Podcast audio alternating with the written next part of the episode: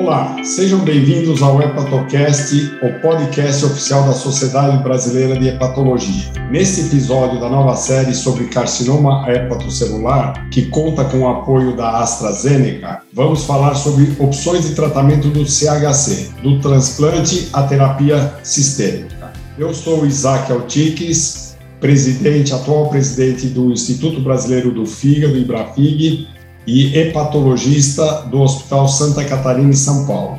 E hoje terei a honra de contar com a presença de dois especialistas no tema. Dr. Fábio Marinho, hepatologista do Hospital Português em Recife, e o Dr. Maurício Fernando de Almeida Barros, hepatologista, ex-presidente da Associação Paulista para o Estudo do Fígado. Obrigado vocês por aceitarem o convite e sejam muito bem-vindos.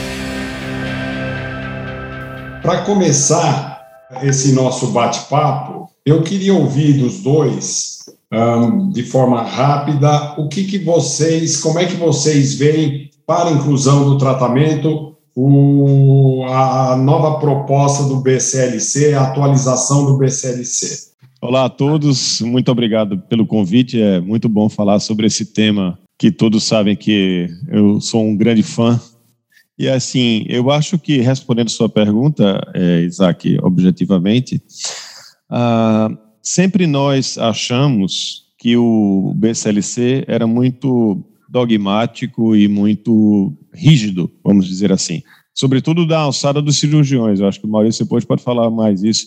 Inclusive, tem um artigo falando adeus ao BCLC alguns anos atrás, escrito por um grande cirurgião que me, que me abriu muitos olhos em relação a ele. Eu acho que essa nova versão do BCLC permite que as pessoas ele, ele se torna mais fluido. Eu acho que ele se torna mais fluido e permite é, tira aquela aquela dogmatização imperativa da, dos conceitos anteriores do, e da, do, dos tratamentos muito estanques. Ele, ele permite mais essa fluidez do, do BCL, é, da, do, das linhas de tratamento. Eu acho que essa é a grande, a grande questão deste novo, novo BCLC que foi recentemente publicado oficialmente. Né? Maurício? Eu, eu concordo com o Fábio, mas eu, eu sempre achei e continuo achando que o BCLC é ótimo para o especialista ele é muito complexo para o não especialista, muito difícil das pessoas que não trabalham com fígado entenderem e trabalharem com ele.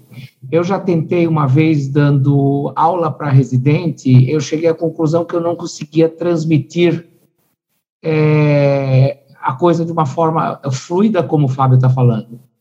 Eu até brinquei uma vez de fazer, falar assim, vamos construir um child nosso um child BSLC nosso. Eu dividi o tumor em três coisas: pequeno, médio, grande, função hepática boa, regular e ruim, e acometimento de um segmento, dois ou três segmentos e, e mais de três segmentos. E dava um ponto, dois pontos, três pontos, um, dois, três, um, um dois, três. O, o problema do BCLC é que ele é ruim para o não especialista. Fora isso, eu acho que ele, é, é para nós, ele é perfeito. Eu acho que ele ficou, ele era bom, ficou ótimo. É, e, e, assim, ele é validado, né? Quer dizer, mesmo tendo alguns que, que não gostem, mas ele é um, um, um guia validado, ele permite que a gente consiga colocar o doente em alguma situação e ele faz com que a gente possa, inclusive, migrar de, de classe o paciente. Né? Então, de uma maneira geral, ele acaba nos servindo no dia a dia. Então, entrando uh, no, no, propriamente no tratamento, e vamos começar pelo tratamento cirúrgico, né? E a gente sabe que uh, alguns pacientes estão afeitos à ressecção do tumor. Então, eu queria que o Fábio colocasse para a gente a sua visão como avaliar o melhor candidato à cirurgia, à ressecção do tumor? Muito bem. É, eu quero só deixar claro que eu não sou contra o BCLC, não, hein? Eu, eu acho um ótimo instrumento. É, é, eu acho excelente. Só para constar aqui, para documentar claramente isso aqui, eu acho que ele ficou melhor agora, mas, mas nessa, nessa maior fluidez, embora seja complexo e tal. Mas, é, respondendo objetivamente sua pergunta, a ressecção cirúrgica dos tumores, Isaac, eu acho que é uma coisa é, sempre preferencial quando é possível. Então, o que é que é, quando é possível, então, a, a ressecção cirúrgica? O grande porém da ressecção é sempre lembrando das taxas de recidiva. Nós ainda não temos nada oficialmente em adjuvância que permita fazer pós-cirurgia para evitar recidiva. A gente vai ter o paciente com a mesma cirrose depois, Uh, e para isso uh, é preciso que o paciente tenha uma cirrose compensada. O BCLC é muito claro em relação a isso, que para a ressecção você tem que ter uma bilirrubina normal ou próxima a normal, com um, um, uma pressão portal também dentro da, normal, da normalidade. Já os asiáticos são muito mais liberais em relação à ressecção. Então, se você for para a Coreia, se for para o Japão, eles vão ter uma, uma, uma, uma, abordagem mais liberal em relação a isso. Mas é o paciente que tem nódulos pequenos, com a função, ou, ou a, a gente pode extrapolar aí nódulos maiores, mas que tenha essencialmente uma boa função hepática. A função hepática é definidora desse paciente. Eu não falo nem do paciente que não tem cirrose. Aqui eu quero falar do paciente que tem cirrose. O paciente que não tem cirrose é o candidato ideal para ressecção, independente do tamanho, se for possível a ressecção do ponto de vista de volume residual hepático. Mas o paciente que não tem, que tem cirrose, então ele tem que ter uma função, ele tem que ser um, um child, como a gente chama, um child superar, porque se ele tiver aumento de pressão portal significativa, que aí você pode ver isso pelo nível de plaquetas, por exemplo, pelo tamanho do baço, pela presença de varizes de esôfago, esse paciente, então, uh, de acordo com o BCLC, é um paciente que não pode ser ressecado e tem que a, a, se administrar outras terapias. Então, essencialmente, é um paciente que precisa ter uma boa função hepática, respondendo objetivamente. Muito bem. E, Maurício, nesses pacientes, como é que a gente avalia o risco de descompensação pós-ressecção? Inúmeras formas de avaliação de função hepática foram desenhadas até hoje. Ah, ainda, ah, ideal, vou usar verde de indocianina, vou usar laboratório, vou usar chaio de PUG, vou usar mel de... Não tem uma avaliação perfeita, não tem nada perfeito. O que melhorou muito no nosso sistema brasileiro atual e é que mais ou menos o que está acontecendo isso em todo o mundo é que você tem hoje condição de de é, se o doente piorar, priorizá-lo para transplante, usando a, a, indicação da ressecção. No início, no Brasil, alguns anos atrás, se eu colocasse o indivíduo para ressecção, ele saía, ele não tinha critério para transplante. Hoje, se ele recidivar, ele tem prioridade e conta o tempo inicial. E se ele piorar ou perder função hepática, ele entra com o diagnóstico de CHC. De tal forma que você ganhou a liberdade de ressecar um doente que a gente tinha medo de ressecar. Se eu tivesse um paciente que eu podia ressecar, mas podia transplantar, eu ia querer transplantar, porque eu tinha medo de ir ressecando, tirar dele a chance de sobrevida. Isso não existe mais, isso foi corrigido, o sistema corrigiu isso. Agora, não tem nada ideal, os borderlines serão sempre os borderline. E, e, sabe onde entra muito a discussão? Em quem vai cuidar do doente? Quem vai operar? Vai ser o cirurgião oncológico, o cirurgião do aparelho digestivo, o cirurgião de fígado ou o cirurgião de transplante?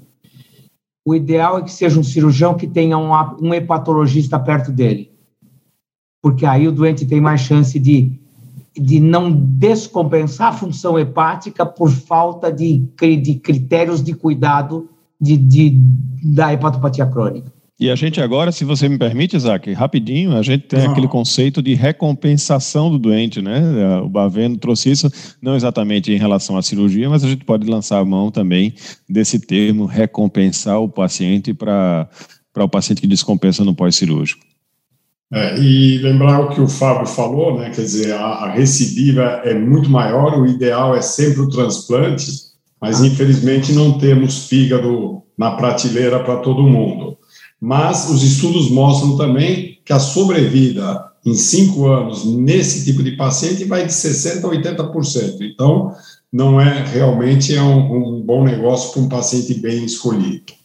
E Maurício, e qual o tipo de cirurgia que você propõe para esses pacientes? É, em relação à extensão da ressecção anatômica, não anatômica, em relação à cirurgia minimamente invasiva, o que, que você acha que é o ideal uh, em podendo escolher o que fazer? Isaac, assim, a, a cirurgia que é a cirurgia regrada e mais ampla, a cirurgia que é tronco, pega o tronco, por exemplo, eu vou fazer uma lobectomia ou uma segmentectomia, é sempre melhor do que, entre aspas, a tumorectomia, do ponto de vista oncológico. Mas ela é pior do ponto de vista de comprometer função hepática residual. Então, esse balanço tem que ser feito sempre. É, quando o nódulo é periférico, quase que é tudo a mesma coisa. Mas é, você é, é muito mais muito mais oncologicamente favorável ao doente quando vo, é, você conseguir é, usar a irrigação. É, o que, que, é mais agressivo sempre? Cirurgia aberta. O que, que é melhor sempre? Por vídeo. Consegue fazer sempre por vídeo? Eu diria para você que hoje em dia a gente consegue fazer por vídeo 80% das ressecções hepáticas. É, antigamente, no começo você não conseguia fazer de setor posterior, hoje você faz. Você não fazia hepatectomias amplas, hoje você faz.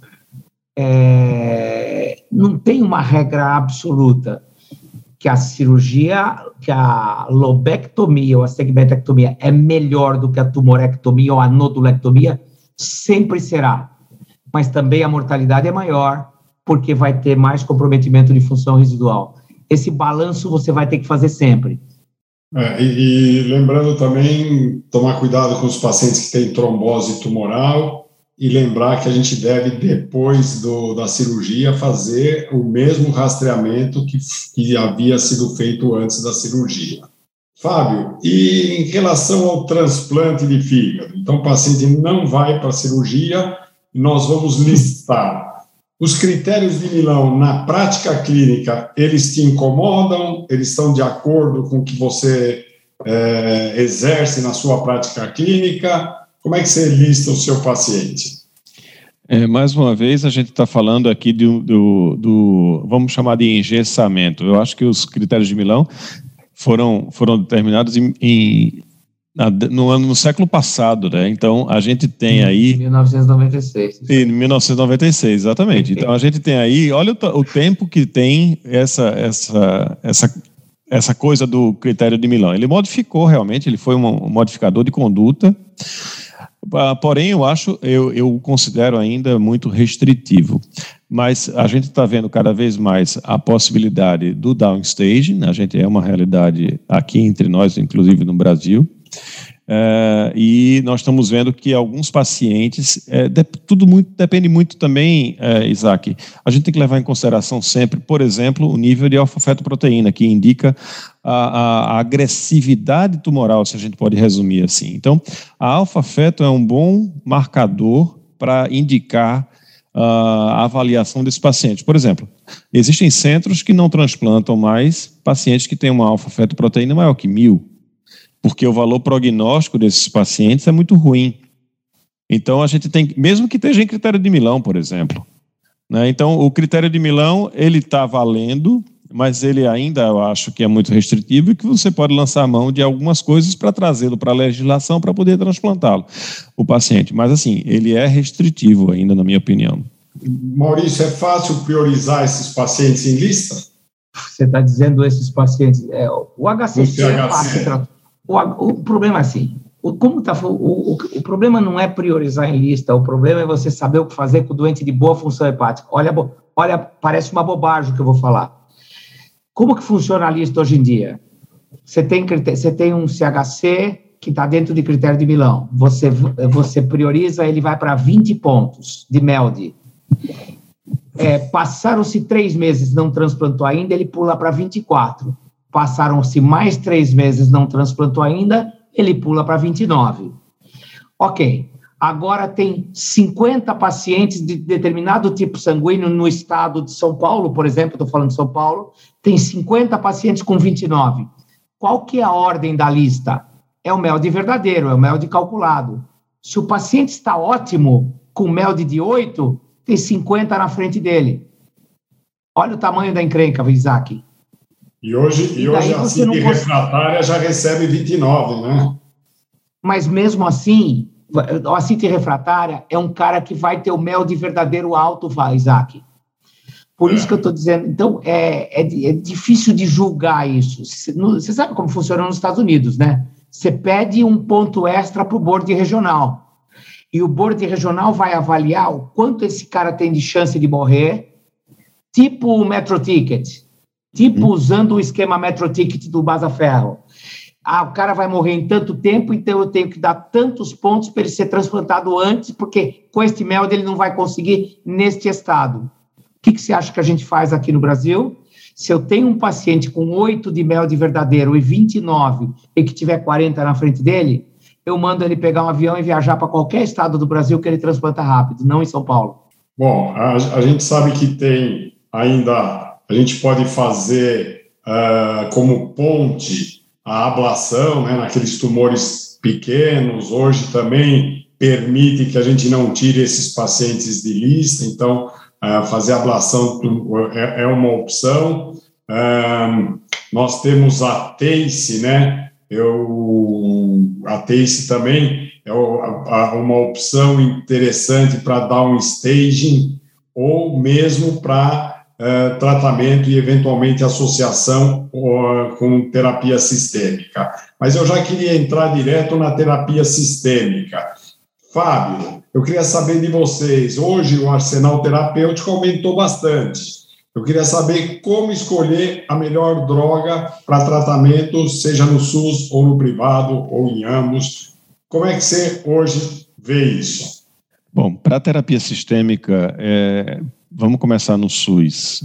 O SUS é um grande problema, exceto em centros de excelência que dispõem, por exemplo, de sorafenib. Então, alguns lugares no Brasil têm SUS que fornece, é, que fornece terapia sistêmica para os pacientes. O ICESP é um deles, uh, o, Hospital, o Hospital Federal do Rio de Janeiro é outro. Então, você conta nos dedos, de uma ou duas mãos no máximo, uh, os, pacientes que conseguem terapia sistêmica pelo SUS. Uh, por isso que se usa tanta quimioembolização, eu acho, no Brasil. Se, se, se sobreutiliza a quimioembolização, muitas vezes por falta de possibilidade terapêutica. Uh, quando você vai para o cenário do campo privado, isso muda um pouco de figura. Aí agora você tem um leque de possibilidades para você utilizar no seu paciente. Você antes, durante 10 anos, só havia o sorafenib, e aí depois você lançou mão, apareceram novas oportunidades terapêuticas, como o lenvatinib, por exemplo, os TKIs de uma forma geral, e mais recentemente entramos no mundo da imunoterapia, que já era conhecido dos oncologistas há algum tempo. Então, há cerca de um ano e meio, dois, por exemplo, começou-se a utilização de atezolizumab e o bevacizumab, né? uma imunoterapia com um antiangiogênico que mostrou que o, o, a sobrevida era maior do que o próprio sorafenib, que sempre foi o grande comparador. E mais recentemente, a gente teve a, a apresentação do estudo Himalaia. O Himalaia é um estudo interessante porque ele é, comparou, e já está no BCLC isso aí, embora o BCLC tivesse sido primeiramente publicado é, ainda como somente aceito, mostra, mas já mostrava o Himalaia, o estudo Himalaia, que era a associação de Durvalumab com tremelimumab, que são duas imunoterapias quando comparadas a sorafenib. E houve um ganho de sobrevida uh, de aproximadamente dois meses e meio nesses pacientes, com um hazard ratio de 0,78 e um P extremamente significativo. Então, esse, essa, essa modalidade terapêutica de associar duas imunoterapias se mostrou superior ao sorafenib, que era o braço comparativo. Quando você não existe nenhum estudo comparando o atezolizumab com o bevacizumab com essa outra associação dessas duas drogas novas, tremelimumab e durvalumab. É, mas para pacientes, por exemplo, que têm um risco agregado maior de sangramento por qualquer motivo, Uh, o ideal é que você não use o antiangiogênico bevacizumab. Então, talvez aí seria o nicho de usar para os pacientes que têm um sangramento maior, um risco de sangramento maior, a associação de durvalumab com tremelimumab, quando, quando você compara com sorafenib. Então, hoje, o arsenal terapêutico ficou maior e, de acordo com o próprio BCLC, eles propõem que o tratamento sistêmico seja de primeira linha o atezolizumab com o bevacizumab ou o tremelimumab com o durvalumab. Se não possível, por alguma razão, digamos que o paciente tem uma doença autoimune em atividade, que seja algum paciente que não possa receber imunoterapia por várias razões, ah, então você entra, lança a mão dos famosos TKIs, que são o sorafenib ou o levatinib. E aí tem a segunda linha, e você já tem a terceira linha, que é. Então você tem hoje várias opções terapêuticas para usar nesses pacientes me alonguei muito, mas era mais ou menos isso para dizer que tínhamos muitas opções, lembrando, primeira linha sempre, a tesolizumab Ibeva, Iduva e ou Treme. Muito bom. Eu, assim, só para encerrar, eu queria a opinião, Maurício, você tem alguma opinião sobre o papel da, da biópsia agora com a imunoterapia e tratamento conforme a etiologia da doença? Pois é, eu diria o seguinte: se você conversar com um bom patologista, ele vai achar que nos dias de hoje é um absurdo a gente não fazer biópsia. Eles acham isso e eu acho que eles têm razão. O problema é que ainda pesa sobre a biópsia aquela história dos 7% no mínimo de implante de, de, de tumor no trajeto da agulha. Pesa risco é, isso ainda carece de estudos mais, mais sólidos, é, comparativos, mostrando co, é, que o risco da biópsia não é real nos dias de hoje, entendeu? É, isso ainda não está provado. É, aquela história do implante tumoral ficou uma, ficou um, uma, um, uma mancha no papel da biópsia em carcinoma hepatocelular e cirrótico.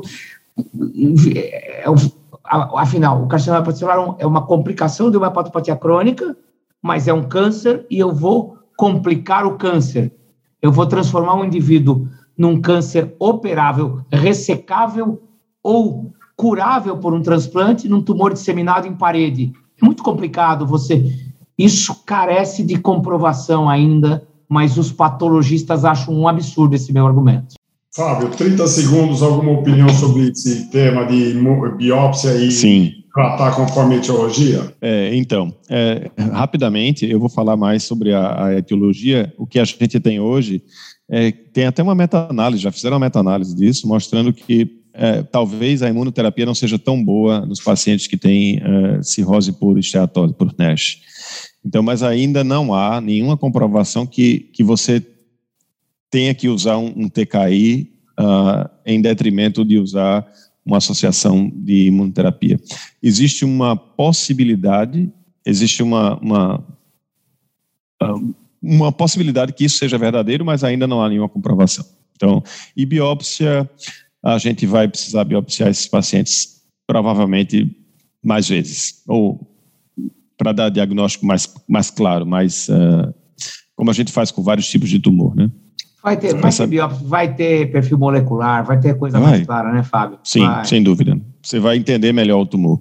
Com certeza. Com certeza. Com certeza. Bom, Estamos engatinhando que... ainda no tratamento do, do HCC, em, do CHC em relação a, a, a essas particularidades é, imunobiológicas dele. Acho que sim. Bom, acho que foi muito proveitoso. Fábio, Maurício, gostaria imensamente de agradecer a participação de vocês e a disponibilidade em compartilhar o conhecimento. Com certeza aprendemos muito. O episódio de hoje sobre opções de tratamento do CHC, do transplante à terapia sistêmica, tem o apoio da AstraZeneca. Muito obrigado pelo programa de educação médica continuada junto à SBH. Lembro também que todos os episódios do Hepatocast, que é o podcast oficial da Sociedade Brasileira de Hepatologia, estão disponíveis no nosso site www.sbepatologia.org.br e nas principais plataformas de streaming. Me despeço por aqui e até o próximo episódio. Muito obrigado, um abraço a todos.